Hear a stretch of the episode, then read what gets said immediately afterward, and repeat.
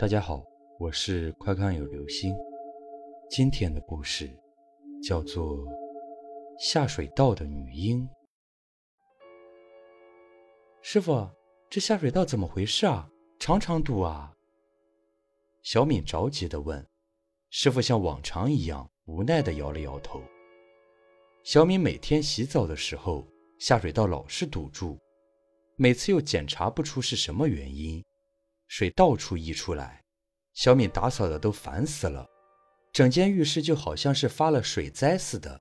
没事的时候，那下水道就咕嘟咕嘟的往外冒水，溢到一半又咕嘟咕嘟的沉下去，时不时的还有点奇怪的声响。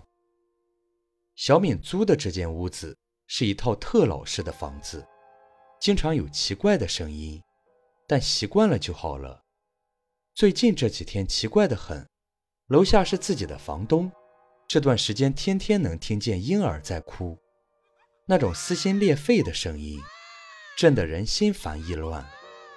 小敏白天的时候想去问问他们家孩子是怎么了，天天哭，但是白天的时候从来没有见过他们。楼下的是一对很奇怪的夫妇，从来都是安安静静的。让人甚至觉得他们从来没有存在过。又是一天晚上，楼下继续传来婴儿那令人心烦的声音。小敏怒气冲冲地跑下楼，使劲地敲着楼下的门：“你们能不能别吵了？安静！”刹那间，婴儿停止了哭声，周围忽然变得十分寂静，安静的就只能听见自己的呼吸声。小敏又叮叮咚咚地朝家的方向跑，转身的一瞬间，余光瞥见楼梯角落里蜷缩的影子。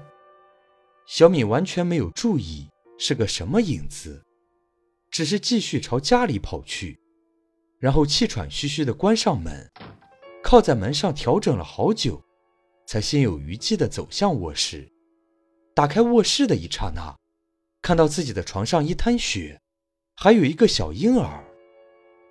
小米甩了甩脑袋，再看，还是自己的床，什么都没有。这几天是怎么了？总是精神恍惚的。小敏决定自己搞清楚这件事。这天晚上，小敏正睡得熟，听到浴室一阵悉悉嗦嗦的声音，她轻轻起身，蹑手蹑脚地往浴室走去。浴缸里面的水咕噜咕噜地往外冒。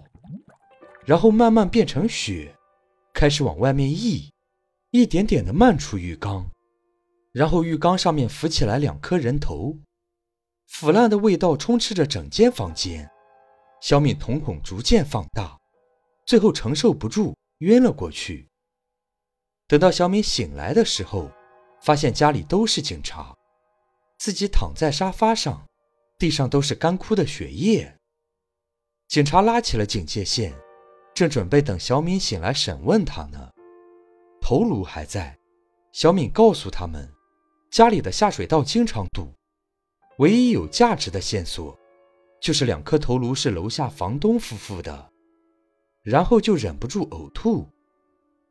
警察在楼下房东家检查了一遍，在他们的下水道里，发现了一个高度腐烂的女婴肢体的一部分，还有一部分。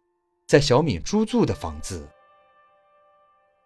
后来通过调查才知道，原来这个女婴一生下来就有病，绝症，医不好的那种。